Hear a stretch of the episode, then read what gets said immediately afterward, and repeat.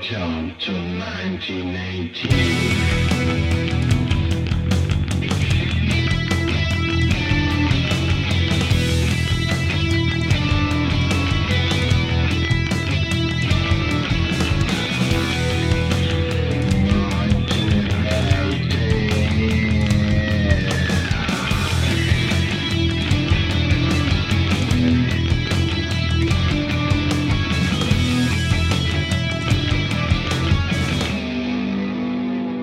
Willkommen bei Antenne Baldrian mit dem Claudio. Und am Dominik.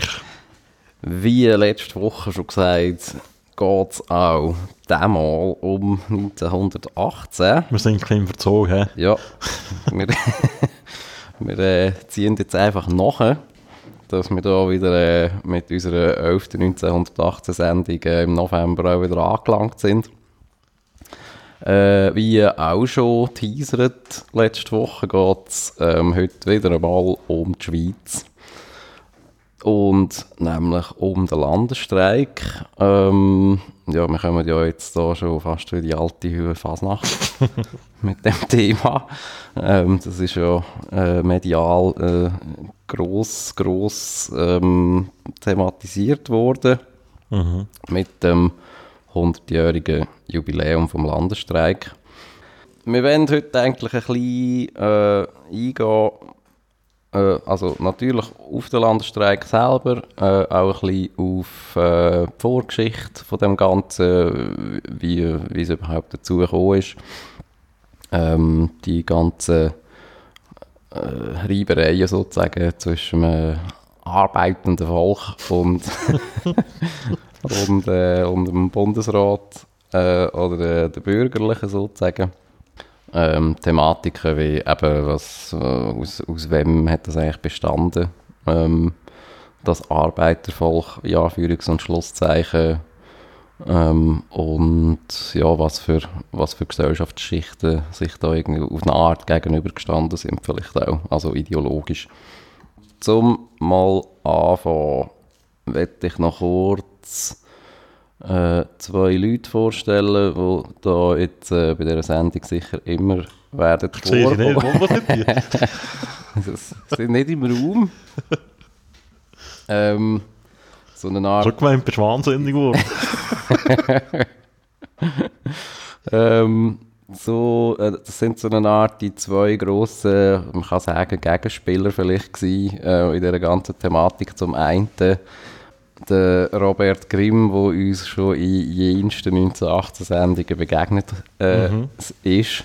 Ein sozialdemokratischer Politiker gewesen, ein Zürcher, der ähm, in der SP Zürich auch war. Zuerst ist dann in, äh, also der, der hat so eine halbe Tour de Suisse eigentlich gemacht in seiner politischen Karriere, ist in Basel äh, Staatsrat gewesen und dann lang in Bern äh, als SP-Politiker tätig, auch dort ähm, Regierungsrat und äh, auch Nationalrat äh, im Bundesparlament gewesen. Ähm, Robert Grimm ähm, ist uns auch schon begegnet, zum Beispiel äh, in Verbindung mit der Hoffmann-Grimm-Affäre, äh, wo es darum gegangen ist, äh, wie man den, ähm, so den, den komische Intellektuelle namens Lenin, oder der sich Lenin genannt hat, äh, wieder auf Russland zu bringen, um dort äh, ähm, eventuell den, ähm, einen, einen Ostfrieden um äh, können zu bewirken mit Deutschland. Also jetzt aus Sicht von, von der deutschfreundlichen Schweizer äh, Parteien vielleicht oder Parteigenossen. Ähm, ist, ist, oder wird uns jetzt heute sicher begegnen als Mitglied vom Altener Aktionskomitee, also nein, als Präsident vom Altener Aktionskomitee, OAK, wo ähm, den Landesstreik koordiniert und äh, organisiert hat. Ja, wie ist uns der Robert Grimm sonst noch äh, begegnet? Äh, Zimmerwald, oder? Zimmerwald-Konferenz, genau. Hat auch mit dem Lenin zu tun. Dort ist der Lenin und der Trotzki und noch, glaube ich, Leute aus etwa 10 anderen Ländern Mhm. äh, für, einen, Friedenskonferenz äh, geheime auf Zimmerwald äh, gegangen und haben dort das, äh, das internationale Manifest äh, beschlossen oder unterschrieben sozusagen. Jawohl. Ähm, zum anderen stellen wir noch kurz vor den Felix Kalander. Ein bisschen weniger äh, berühmt. Wie heisst der? Felix Kalander. Kalender. Ka oder ist ein, äh, ein, wie sagt man, ein Bündner. Aha, okay. Äh, 1918 war er Bundespräsident. Ähm, und hat durch das ähm, sozusagen halt den Bundesrat äh, repräsentiert in dieser, ähm, in dieser ganzen Geschichte rund um den Landesstreik. Ist dort dann eigentlich das Sprachrohr gewesen, wenn es darum gegangen ist, äh, dass der Bundesrat entweder zum Parlament oder dann halt eben zu dem UAK oder zu den Gewerkschaften hat müssen Stellung nehmen. Natürlich äh, oder vielleicht ist er auch wegen dem äh, eine weniger prägnante Person in dem Ganzen, da man ja halt einfach, also ja, das auf eine Art klar ist, dass das halt immer ein Siebner-Gremium ist und der Bundespräsident in dieser Funktion natürlich einfach, ja, redet, Mhm.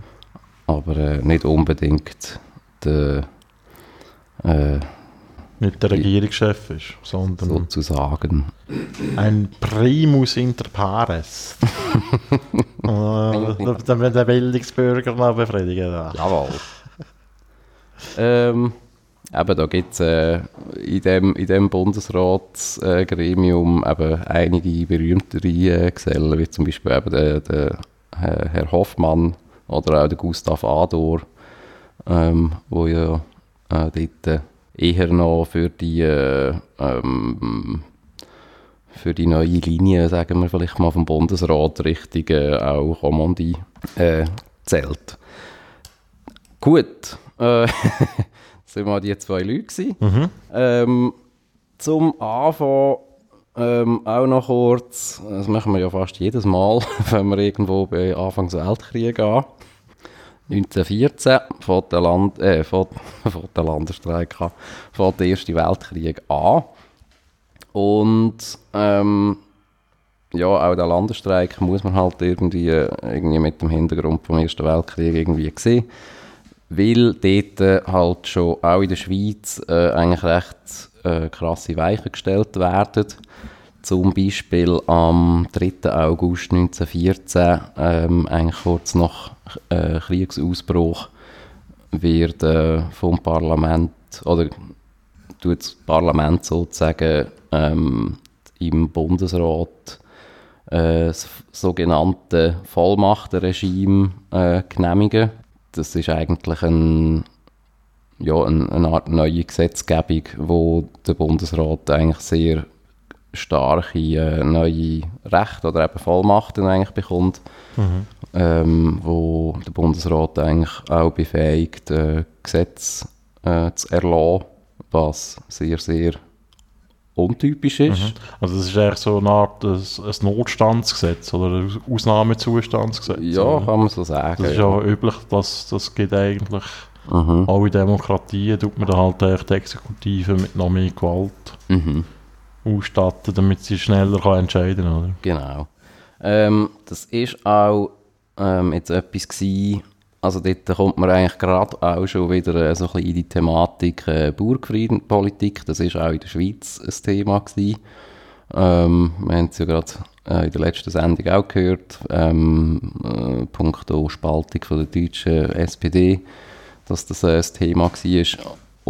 Oder wo generell eigentlich in den sozialdemokratischen Parteien in ganz Europa äh, sehr ein grosser Reibungspunkt eigentlich war. Ähm, da einfach die sozialdemokratischen Parteien irgendwie immer in dem Zwiespalt eigentlich sind von einer Art Friedenspolitik, aber auch ähm, ja, wie kann man dem sagen? Ja, halt auch Wahrung von na- na- nationalen Interessen. Genau, so. ja. Mhm. Genau, das ist dann eigentlich 1914 passiert. Ähm, dort sind eigentlich auch äh, das Parlament mehr oder weniger geschlossen dahinter gestanden. äh, da, also was man ja bei der Schweiz kann sagen, als neutrales Land, es ist nicht darum gegangen, irgendwie ja, Krieg zu führen. Man ist auch in dem Sinne nicht genötigt gewesen, das zu machen, wie man ja weiß in der Schweiz. Ähm, was aber halt das Vollmachtenregime mit sich gebracht hat, ist gewesen, dass, äh, dass man halt in der, ähm, was wir jetzt auch noch werden dazu kommen, was wir ja auch schon thematisiert haben, in der ganzen Landesversorgung, äh, sprich was, äh, ähm, was zum Beispiel Lebensmittelversorgung anbelangt, was Energieversorgung anbelangt von der Bevölkerung, was halt auch äh, wirtschaftsstimulierende ähm, äh, Gesetzgebungen zum Beispiel anbelangt. Dort äh, hat man dann halt äh, so eine Art aus Parlament als Ansprechgremium äh, ja, größtenteils verloren. Also es ist dann eigentlich mit dem, mit dem Vollmachtenregime dann wirklich eigentlich darum gegangen, dass du als, äh, ja, als politische Gruppe ist es einfach viel wichtiger geworden, irgendwie einen Draht zu haben oder irgendwie äh, auch gehört zu werden halt in dem, in dem Bundesratsgremium sozusagen. Genau, da sind wir äh, im Ersten Weltkrieg. Das ist, ähm, wie wir auch schon manchmal, manchmal gehört haben, äh, eben von vielen Empirien äh, begleitet worden. Ähm, ich glaube, ja, unsere erste 1918-Sendung ist ja um die Schweiz gegangen und wird schon, nein, zweite, Entschuldigung. Die erste ist die legendäre Ah, die Wilson-Folge, ja, stimmt. äh, zweite, meine erste Sendung, genau. Äh, unsere zweite Sendung ist ja um das gegangen, ähm, dass das halt auch ja, für ein äh, nicht kriegführendes Land äh, eigentlich doch äh, zu einer Extremsituation geworden ist. Wie, äh, wie tut man überhaupt die paar Millionen Leute ernähren? Wie tut man mhm. sie äh, auch beschäftigen? Wie richtet man irgendwie die Industrie äh, neu aus? wird jetzt, werden wir auch noch kurz dazu kommen, dass das auch so eine grosse Parole immer war. Punkt, also Stichwort Kriegsgewündler. Man hat auch in der Schweiz angefangen, ähm, halt ganze Industriezweige um, umzumodeln zu äh, halt Kriegsindustrie. Ähm, also von Uhrenfabrikanten, die dann angefangen haben, irgendwelche Zündermechanismen herzustellen, zu äh, sonstigen Schwerindustriefabriken, wo, äh, wo dann halt auch äh, Munition zum Beispiel, Fabriken aufgebaut haben und so weiter. Das ist eben die äh, äh viel gerühmte, anpassungsfähige Schweizer Wirtschaft. Genau. Nachfrage und Angebot. Ja, ähm, wo wir äh, jetzt aber einhaken, ähm, wir wollen ja jetzt nicht irgendwie da in jensten Details nochmal durchkehren, was da alles für Empirien sind. Äh, aber ein paar Zahlen machen das eigentlich noch deutlich, wie das dann eigentlich auch äh, von sich gegangen ist oder wie sich das manifestiert hat, das ist nämlich äh, im Streiken. Äh, wir reden ja vom Landesstreik. Ähm, aber äh, um das vielleicht auch ein bisschen ja, einzuordnen, man hat ja irgendwie das Gefühl, oder häufig hat äh, wird das so, ein so dargestellt, als wäre da in der Schweiz eigentlich alles total normal gewesen und irgendwie plötzlich ist man zwei Tage Ausstand. Äh, oder normal, oder alle sind irgendwie halt brave Schweizer gewesen und äh, plötzlich äh, sind da so komische Ideen gekommen. Das ist eigentlich bei weitem nicht so gewesen. Ähm, wir hat schon 1916 hat äh, 35 Streiks gegeben mit äh, total äh, rund 3300 Beteiligten. 1917 äh, hat es dann schon 140 Streiks gegeben. Und äh, im gesamten Jahr 1918 ähm, sind insgesamt 269 äh, Streiks veranstaltet worden. Also wo jetzt eigentlich der Landesstreik als, als Generalstreik sozusagen einfach ein Fall ist. Mhm. Also wir reden da eigentlich schon fast von, von, von einem täglichen... Streikepidemie? täglichen Streik sozusagen. Und das sind auch, also das, das hat halt logischerweise während dem Krieg extrem zugenommen. Ähm, ist aber auch halt so eine, äh, ist halt auch ein, ähm, ja, ein, ein, ein Symptom auch von der Industrialisierung gewesen. Das ist generell etwas, was während der Industrialisierung dann halt mit der Zeit zugenommen hat und auch zu einem, zu einem neuen politischen, so einer Art Kampfmaßnahme geworden ist. Mhm. Aber wie erklärt man sich so die, die Zunahme, jetzt mal abgesehen von der Industrialisierung? Also äh, der Zusammenhang mit dem Krieg, oder? Ist da, sind da also Vorgänge wie jetzt eben die russische Revolution oder so haben da reingespielt? Oder äh, generell halt einfach die Entbehrungen von dem Krieg? Ähm, ja, sicher generell, ja. Also ähm, sehr äh, stark ist natürlich auch äh, die Inflation schon während dem Krieg gewesen. Also wir hatten auch dort schon eine starke Geldentwertung gehabt, wo wir äh, auch äh, die Lebenshaltungskosten um einen Faktor, glaube etwa drei oder vier, etwa, ähm, also das ist jetzt so noch aus dem Kopf, oder was ich das mhm. Gefühl habe. Kannst du mich jetzt da nicht festnageln. Mach go jetzt schauen. Mach dich kaputt. Also sicher in einem einstelligen Bereich, nicht da so, nicht da so ähm, mhm. galaktische Zahlen, wie du letzte Woche da vorgetragen hast in Deutschland. Ähm, aber natürlich gleich ja, harte Einschnitte, also Lebensmittel sind äh, um das Vielfaches äh, verteuert worden in diesen paar Jahren. Heizkosten, also sprich Kohle oder Torf oder was man auch immer da gerade verbrannt hat irgendwie daheim. Äh, zusätzlich äh, sind halt Löhne äh, ja, schwer hinter nachgehängt mit dem Ganzen. Also klar, das ist ja immer eine, eine, Diskussionsfrage natürlich, was jetzt da der genaue Trigger war. Ähm, ja, ich bin da oder ich bin da eigentlich einigermaßen überzeugt, dass es halt immer äh, der, der wirtschaftliche Druck ist, der Leute eigentlich auf die Straße bringt. Äh, also entweder hast du zu wenig zu essen oder, äh, oder kannst du sonst einfach dein Leben halt nicht mehr zahlen. Mhm.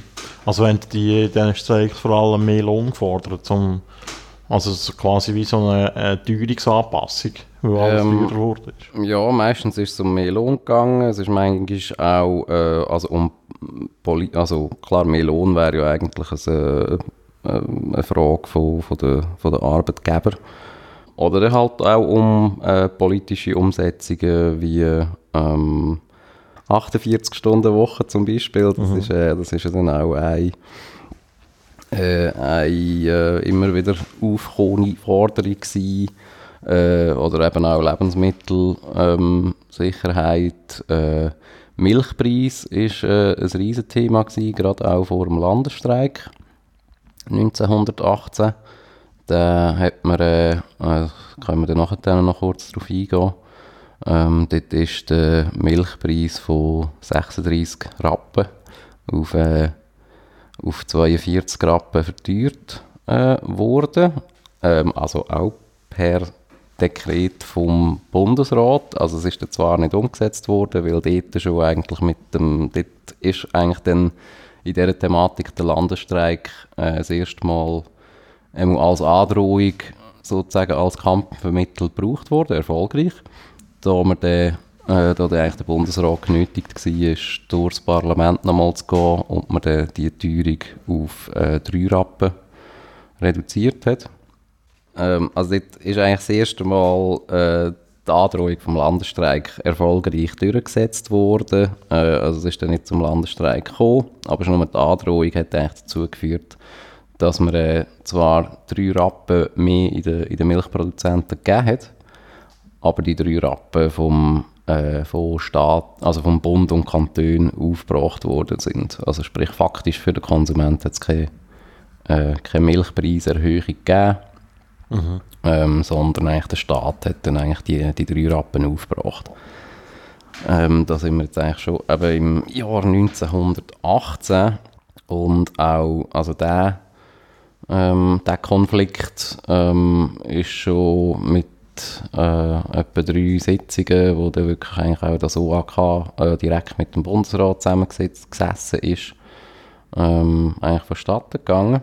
Vielleicht noch äh, jetzt sind wir ein bisschen abgedriftet, noch wegen dem Streik-Thema. Äh, mhm. äh, ähm, ich meine, was dort sicher auch dazu kommt, ist halt eben durch die Industrialisierung oder durch eigentlich die gesellschaftlichen Veränderungen ähm, bist du schon nur in der Lage, oder nein, hat sich halt einfach so eine, ja, städtisch prägte Arbeiterschaft halt auch bildet, die irgendwie, äh, ja, irgendwie mal so auch ein Bewusstsein bekommen hat von einer, ja, also von einer eigenen Klasse, oder? Also so das, eben so die, die Arbeiterschaft, wo ähm, ja, was ja gerade in der Schweiz finde ich noch spannend ist, da sich das irgendwie auch immer, also immer, es hat eigentlich immer klare eigentlich auch Abgrenzungslinien gegeben, eben zu den Lebensmittelproduzenten, sprich zu den Bauern.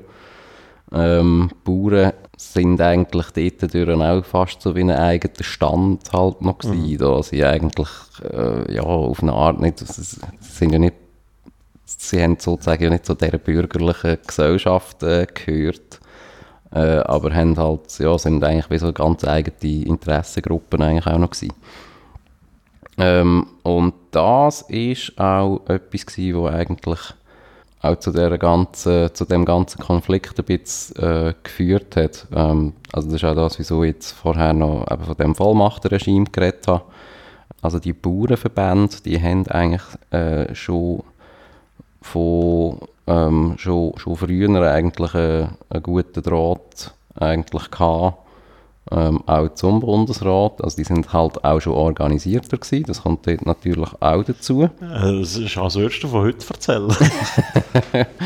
ähm, ja, und durch da, also, und kommt halt auch noch dazu, dass sie äh, jetzt gerade mit, äh, mit dieser Kriegssituation in, ähm, in ganz Europa haben haben halt äh, Bauern als Lebensmittelproduzenten einfach äh, eine viel akutere Wichtigkeit halt einfach gehabt. Also sie, sie sind halt ähm, ja, in der Wahrnehmung sicher von einem, von einem Exekutivkomitee, äh, eben wie der Bundesrat, äh, ist das halt einfach ähm, eminent wichtig gewesen, ähm, ja, zum äh, ja, die Lebensmittelversorgung irgendwie zu organisieren. Ergo musst du halt einfach mit der, mit der Bauernschaft irgendwie mhm. halt auch umgehen.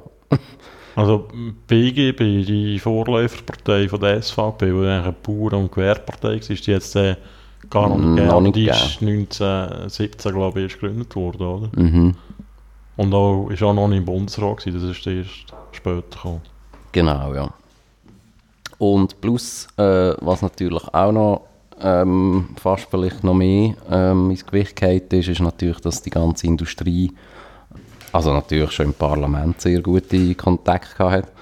Mhm. Also Kontakt, sprich, also denen hat eigentlich das Parlament gehört.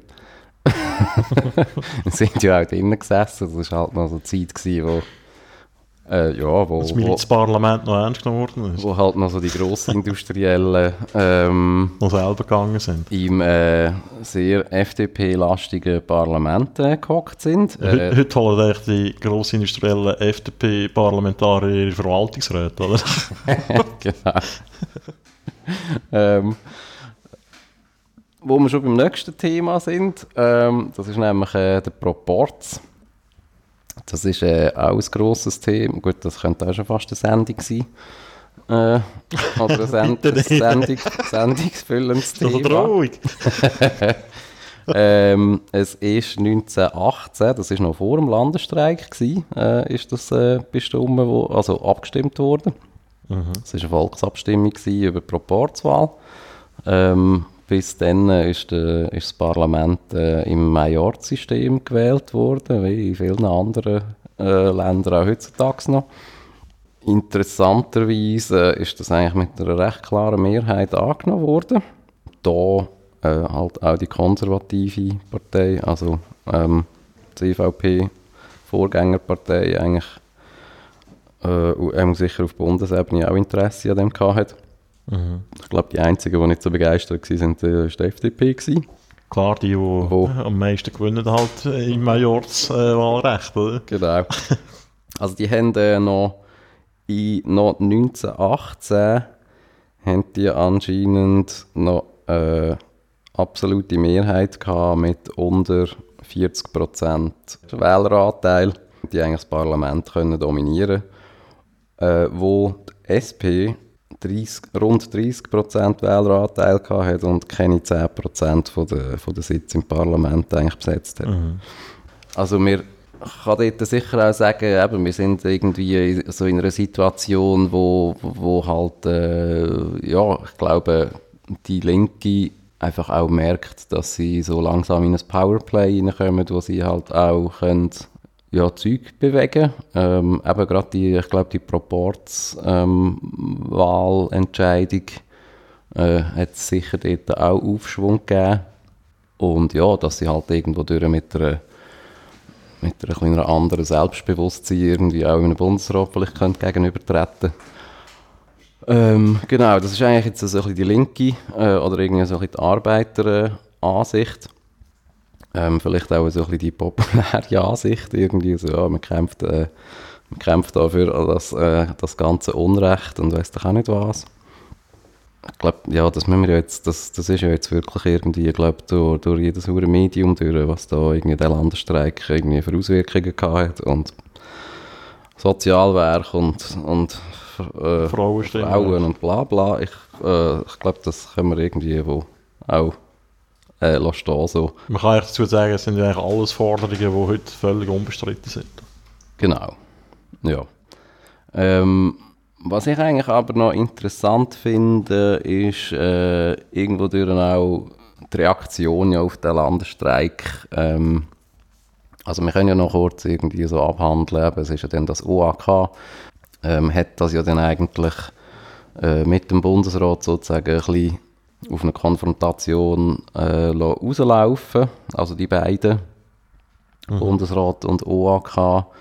Der Bundesrat äh, Gut, das, das ist jetzt eine völlig persönliche Meinung, habe ich das Gefühl. Äh, das sind vielleicht noch die, die vielleicht fast noch das besonnenste Gremium in dieser ganzen Geschichte. Äh, was natürlich auf dieser Seite noch ist, ist das ganze Militär. Mit dem äh, Ulrich Wille haben wir ja auch schon mal gehabt. Mhm.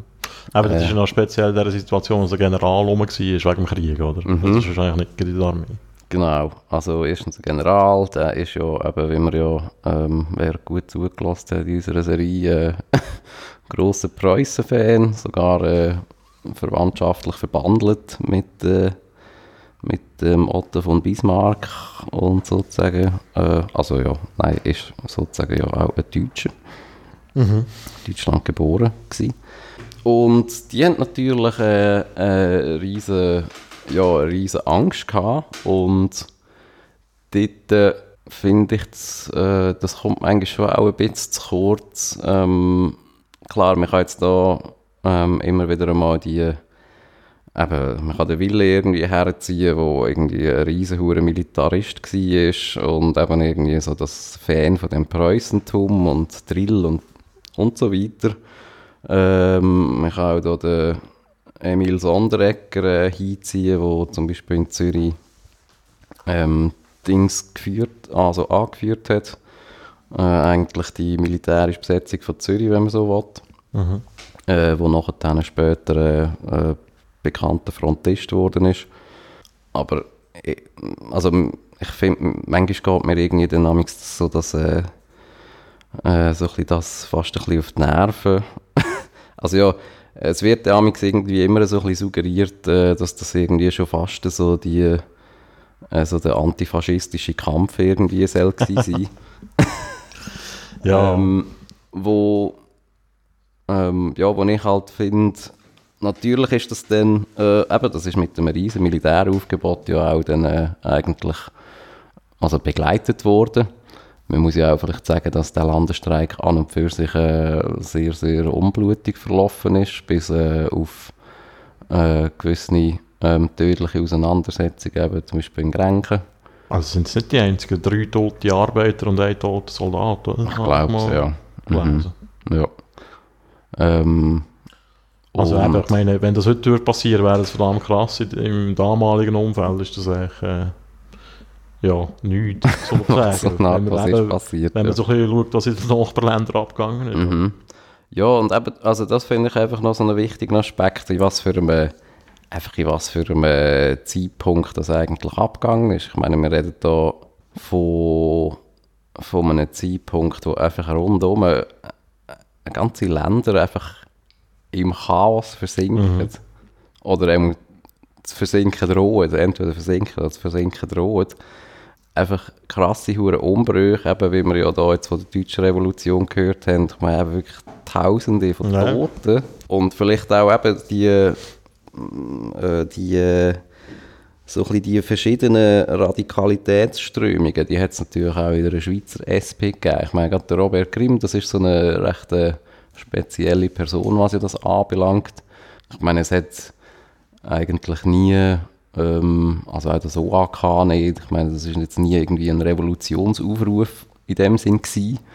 Also, dass man jetzt da irgendwie der ganze ja, das ganze System stürzen. Also man hat da eigentlich, muss man auch sagen, ich meine, das sind eigentlich, eben, das sind eigentlich legitime Forderungen gewesen, eben Proporzwahl am Anfang noch, äh, dann eben Frauenstimmrecht, äh, eben Neuwahlen nach Proporzsystem, ähm, AHV, ähm, was ist es noch gewesen? Begrenzung von 48 der Arbeitszeit. Stunden- ja, 40 Stunden Tag.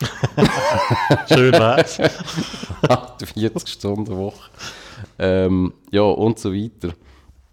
Aber äh, ich meine, dass zum Beispiel halt dann auch ein SP ähm, einen Jahrestag von der russischen Revolution äh, gefeiert hat in Zürich. Und ich meine, was das halt, äh, wo man auch noch muss sagen, dass, äh, klar, das wird vielleicht manchmal auch ein bisschen übertrieben, aber es hat auch, auch den noch viel äh, Exil rausgegeben, halt auch noch in, in der Schweiz dass das äh, einige Leute äh, halt äh, in Falschhals kommt oder äh, auch Ängste äh, dann natürlich auslöst, finde ich irgendwo durch auch äh, noch nachvollziehbar. Mhm. Und dass halt so ein Landesstreik, wo, äh, was ich, ich glaube etwa 350'000 Leute so geschätzt, haben dort, glaube ich, mitgestreikt, die zwei Tage dass es dort vielleicht einfach nicht viel braucht, dass es kippt, äh, ja, ist ja irgendwo durch auch noch verständlich. Also, Mhm.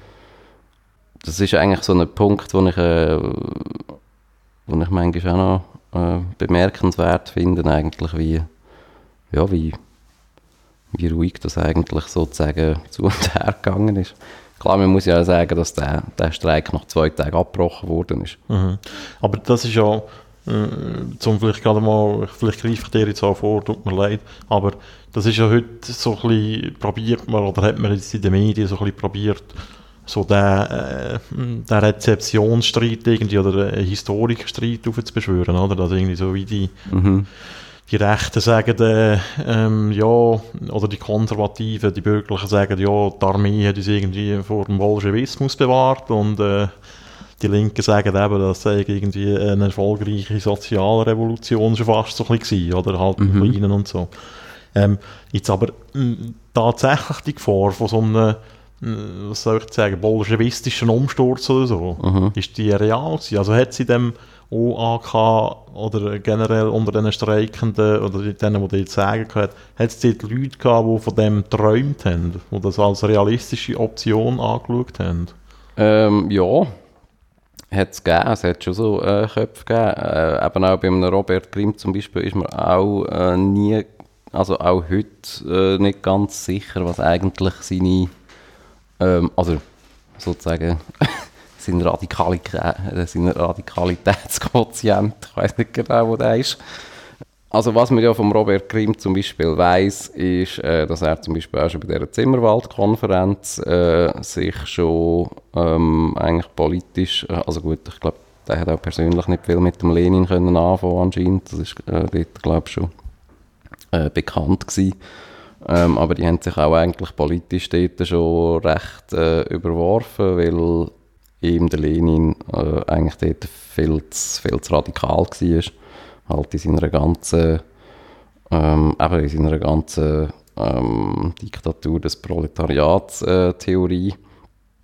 Traumvorstellung äh, ist das vom Grimm sicher nicht gewesen, aber es hat, eben, es hat auch in der Schweizer SP und dann auch in dem UAK jetzt schon Exponenten gegeben, die äh, ja, wo natürlich radikal auch äh, gestrahlt sind, ja. Aber offenbar haben ja die nicht äh, die Mehrheit gehabt, oder? Sonst wäre der Streik nicht abgebrochen worden. Aha, ja, nein, das- also die haben, glaube generell auch nicht so eine starke Position gehabt. Mhm. Was, was ich einfach irgendwie ein bisschen das Gefühl habe, ist irgendwie, dass der Landesstreik fast ein bisschen überschätzt wird. Also historisch. Mhm. Einfach rein von der, natürlich, ich meine, es ist ein grosses Event, äh, natürlich, es war auch eine sehr einschneidende, äh, einschneidende Sache gewesen, natürlich, auch eben durch den Zeitpunkt extrem halt auch, also hat natürlich auch eine riesige Dramatik irgendwie gehabt. Eben da wir, ich meine, wir sind mitten in der deutschen Revolution, wir sind, äh, also im Osten geht das Habsburgerreich einfach zusammen wie ein Kartenhaus. In Russland, äh, also ich meine, Russland ist ja eigentlich innerlich am, also wirtschaftlich am Boden. Ich meine, die haben irgendwie vier Jahre Krieg und ein Jahr Bürgerkrieg hinter sich. Ja, dass das natürlich äh, einigermaßen emotional äh, irgendwie aufgenommen wird, ist ja äh, sicher auch klar. Mhm. Ähm, Also jetzt, wenn man jetzt von der Bedeutung von dem Ereignis ausgeht, man kann ja vielleicht auch konstatieren, dass eben äh, so eine Einführung zum Beispiel vom Proporzwahlrecht äh, äh, fast so ein bisschen ähm, einen grösseren Impact gehabt hat als jetzt der Streik an sich, oder? mhm. Was halt einfach äh, de, was das Ereignis ja auch speziell macht, ist halt der Einsatz von der Armee im Inland, oder? Und dass auf Mhm. äh, Streikende geschossen wurde, ist, was ja schon so ein Tabubruch war, oder? Mhm. Ja, sicher, ja. Also es ist natürlich, eben, es ist einfach äh, Action gewesen, das, das, das ganz klar. Ähm, aber eben, ich meine, es, also das Proporzwahlrecht ist schon angenommen Eben. vom Volk, dann, also es ist natürlich noch nicht, es ist im 19. Jahr, das drauf, glaube ich, ja, hat man dann die neue, ein neues Parlament gewählt. Und eben, also auch die, ich meine, die ganzen Forderungen, das, also das, ähm, das finde ich dann halt auch, das, das wird dann manchmal auch von der heutigen Linken irgendwie so ein bisschen instrumentalisierend eingenommen, so als, als wären das irgendwie so die ganz neuen Ideen irgendwie gewesen, die noch nie rum sind. Und irgendwie so nach dem, äh, nach dem 12., 13., äh, 14. November äh, dann äh, äh, ja, angepackt worden sind. Ja, oder, genau. äh, Wenn das Aber- Frauenstimmrecht eingeführt wurde, bei 50 Jahre später, oder? das ist eine andere Geschichte. Aber ja, ich meine auch die ganzen Sozialwerke und äh, eben, was haben wir, äh, der, der geregelte äh, Stundenwoche. Ich meine, das sind, ja, gut, das ist halt manchmal irgendwie auch das Problem von, von der Geschichte irgendwie, dass man sich halt gerne irgendwie an die, an die Daten irgendwie halt festnagelt. Aber ich meine, das sind halt alles, äh, ja, das sind halt einfach politische Prozesse. Natürlich ist das dann irgendwie ein Katalysator gewesen, das glaube ich schon. Also weißt du, dass das dann äh, etwas ausgewirkt hat, sicher auch in der Regierung, dass man vielleicht äh, dann mit gewissen Punkten natürlich irgendwie vorwärts gemacht hat. Äh, ja, da man vielleicht nicht irgendwie ein Jahr darauf wieder hat wollen, äh, die halbe Armee irgendwie auf Zürich und Bern und weiss auch was stellen. Mhm. Aber eben, ich meine, ja, gerade das Proporzwahlrecht, ich meine, das hat sicher auch in der Umsetzung nachher gerade, ähm, ja, was dann halt eben nach dem Krieg, wo dann auch die ganzen Vollmachten ja nicht mehr beim Bundesrat sind, wo man eigentlich auch wieder parlamentarisch halt, ja, oder parlamentarische Gesetzgebung gehabt hat. Und man halt auch eben gerade mit dem Proporzwahlrecht äh, halt auch das, äh, ähm, so ein bisschen die FDP-Burg irgendwie auch mal gebrochen hat, äh, hat sicher einen viel grösseren Impact gehabt, bin ich auch überzeugt, ja. Mhm. Das ist eigentlich so ein bisschen der Punkt, den ich auch wollte noch, äh, wo ich auch noch wollte, äh, drauf, drauf kommen, oder so eine Art, äh, genau, mein, mein Hauptargument. Gerade, gerade wenn wir ja letztes Mal die Deutsche Revolution angeschaut haben. Also ist zwar ein sehr äh, mega spannendes äh, Ereignis, äh, äh, natürlich. Aber ich habe das Gefühl, irgendwie fast geschichtlich leicht überschätzt. Ja, für die Schweiz ist es halt, also für Schweizer Maßstäbe ist schon nicht unwichtig, würde ich meinen. Aber ja, ob jetzt äh, aus dem mega viel erwachsen ist, ich meine, das ist ja, äh, auf der linken Seite wird ja da eben so eine Mythenbildung auch betrieben, oder? An, Mhm. an dem ganzen Ereignis. Ja. Es ist halt schon noch, äh, eben, du hast gesagt, es war Action, gewesen, wie viele 350'000 Menschen im Streik. Für die Schweiz ist das etwas, ja. Mhm. Was es dann wirklich bewirkt hat, das ist halt auch das Problem von der Geschichte, oder? Man schaut es immer, vor, immer im, man tut zwar immer so bewerten, was da nachher passiert ist, oder? Und tut das irgendwie wie so, äh, es ist dann manchmal schwierig, irgendwie wirklich klar aufzuzeigen, was ist jetzt die Folge von was, oder? Mhm. Ja, das ist halt so. Es Ja. gibt dort wahrscheinlich keine äh, eindeutig richtige Antwort darauf. Nein. Zum Beispiel ein Beispiel, ähm, dass ja der, also der Dialog äh, erstens stattgefunden hat, permanent, und zweitens auch äh, äh, eigentlich nicht völlig äh, unfruchtbar war. Ist zum Beispiel auch, dass noch im 13. September, ist natürlich auch ein bisschen spät, 1918 äh, tut der Bundesrat, äh, schafft er ein, ein eidgenössisches Ernährungsamt, was zum Beispiel auch äh, klare äh, Forderung von der Arbeiterschaft war. Also, Also so- schon seit Kriegsbeginn natürlich, ist dann einfach vier Jahre später gemacht. Sechs Wochen vor Kriegsende. Also, Sehr geil. Ich weiß nicht genau, wie lange das überlebt hat, das Ernährungsamt. Äh, In der Schweiz geht alles immer noch länger, gell? Ähm, ja, aber das ist einfach so ein Beispiel, äh, das nicht, äh, also da gibt es noch etliche Beispiele. In dem, also gut, es ist eigentlich in der, in der ganzen Zeit äh, ist, ist einiges gegangen. Ähm, also jetzt ohne natürlich äh, de, ähm, die Forderungen irgendwie zu mindern oder äh, abzuwerten, was natürlich die Arbeiterschaft gehabt hat. Äh, also ich meine, das ist schon, ähm, ich meine, der Leidensdruck, also in der ärmsten Arbeiterbevölkerung in der Schweiz, der, der ist enorm gewesen. Also, wir, also man redet da wirklich von also so Zuständen von äh, 15 Leuten, die irgendwie sich ein Zimmer teilen, äh, so in Schichtbetrieb, also mehr oder weniger halt äh, dass mal irgendwie sechs miteinander im Zimmer pennen und nachher dann die anderen sechs und diese gehen arbeiten. Äh, man hat kein Geld mehr gehabt, um irgendwie die Zimmer zu heizen.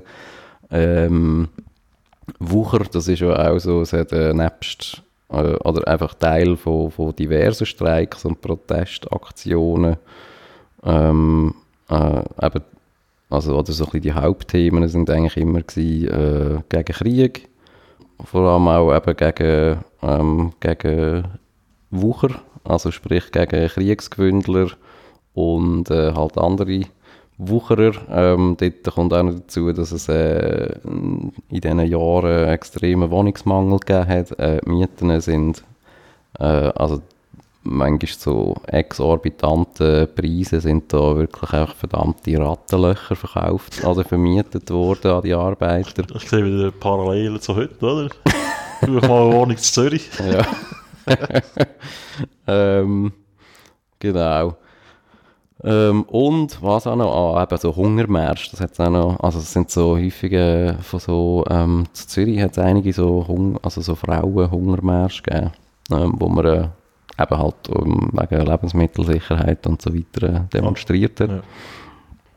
Ähm, ja, also das ist es eigentlich schon, also es ist schon, es ist schon so ums Eingemachte gegangen, nicht nur, ähm, oder das ist eben das, was ich meine, ich glaube, der Leidensdruck braucht es ja auch, um dann halt irgendwie wie mal auf die Straße zu gehen.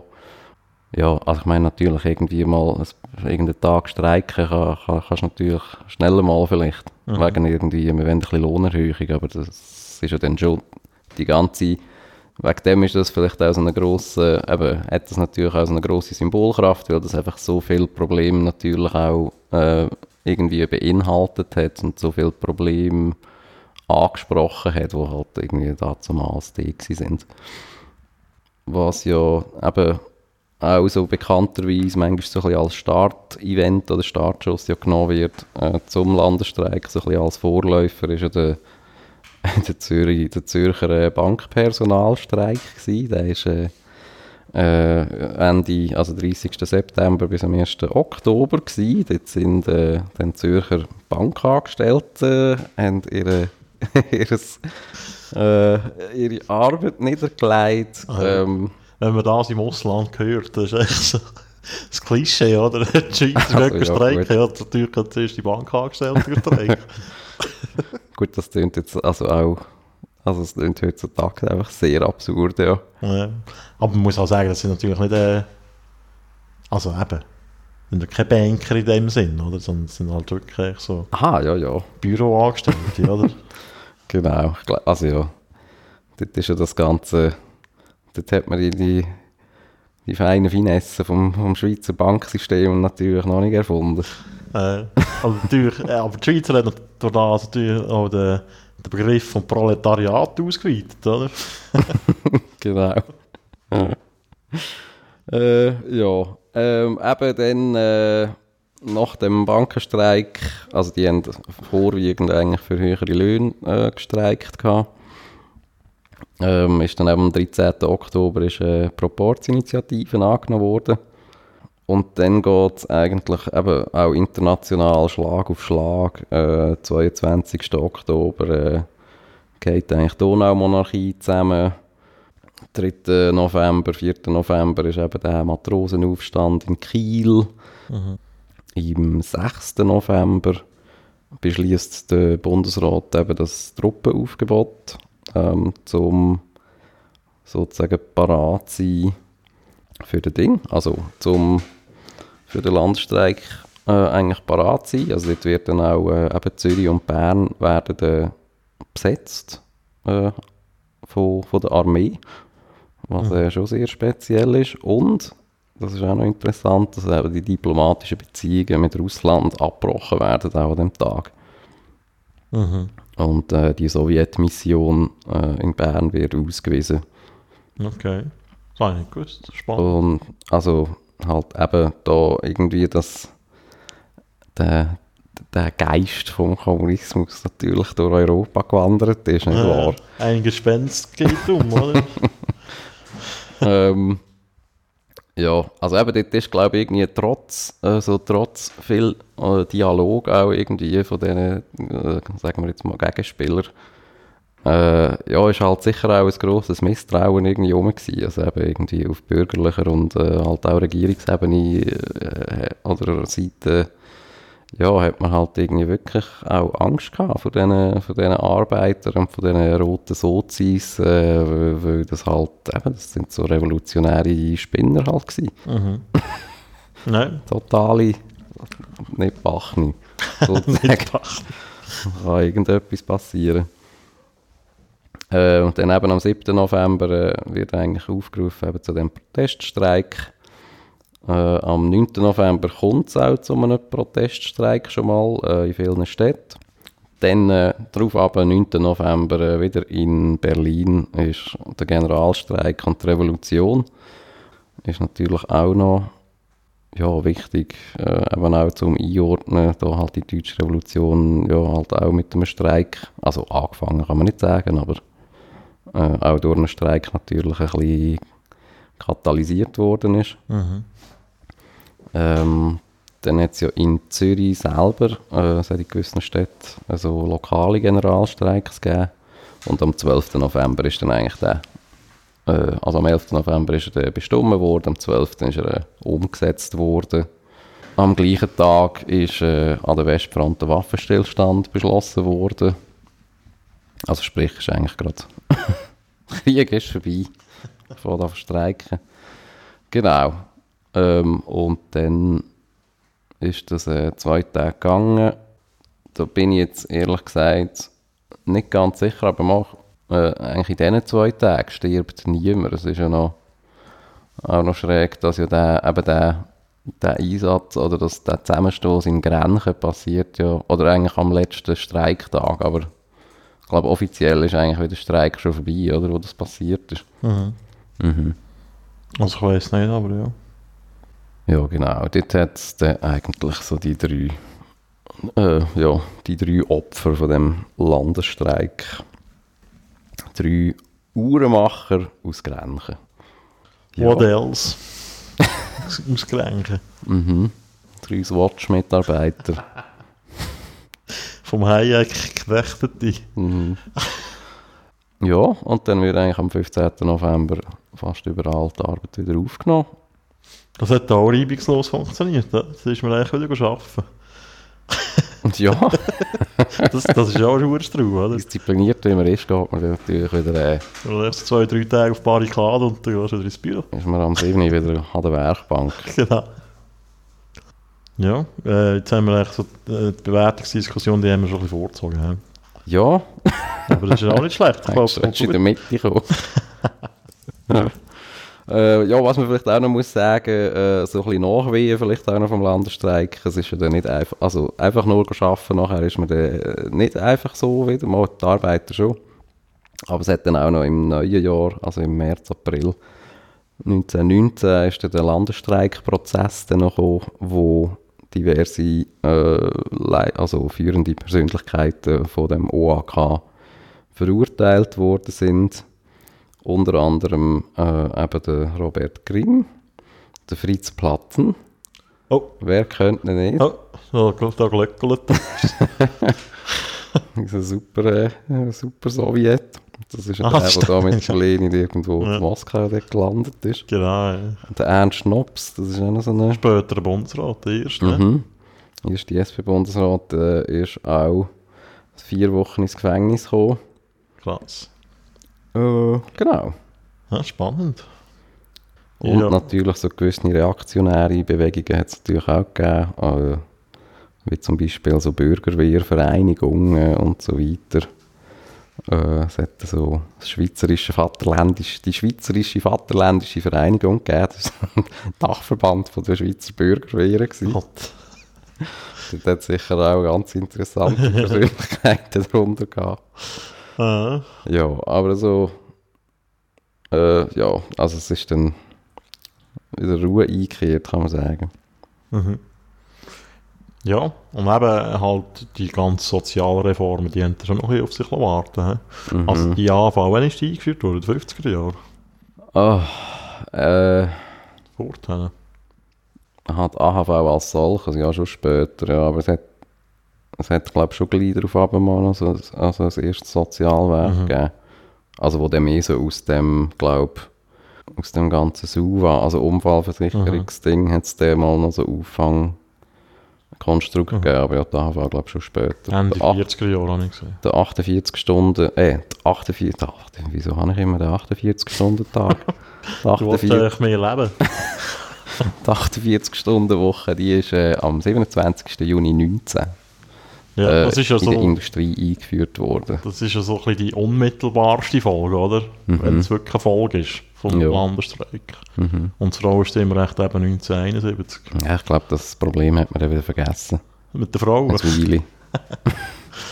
Äh, ja. Ja. ja, nein, das ist ja, oder? Ich meine, die Einführung vom Proporzwahlrecht die hat ja auch so ein bisschen dazu geführt, dass äh, die demokratische Mitbestimmung halt, jetzt mal abgesehen von den ganzen Volksrecht, also Volks äh, Plebiszeitabstimmungen, dass das halt besser abgebildet wird, oder? Mhm. Und äh, ja, das Ja. hat sicher auch den Weg so ein bisschen frei gemacht für halt äh, einen langsamen Reformprozess. Mhm. ja. Ich lese jetzt hier gerade noch, im 9. Juli 19 äh, hat anscheinend der Bundesrat äh, die erste Botschaft zur Einführung von der AHV und IV erlassen. What the fuck? Krass. Ja. Also irgendwie auf dem, auf dem Radar ist es natürlich gewesen. Ja, gut. Aber ja, wie man es halt so weiss. Geht alles ein lang. Ja, mal. Jawohl. Äh, soweit, so viel zum Landesstreik. Ja, spannend gewesen. Äh, Dann, ja, und dann hören wir uns nächstes Mal wieder. Äh, wird auch wieder äh, eher, eher im Jetzt sein. genau. Danke fürs Zulassen und eine gute Zeit. Tschüss zusammen. Welcome to 1918.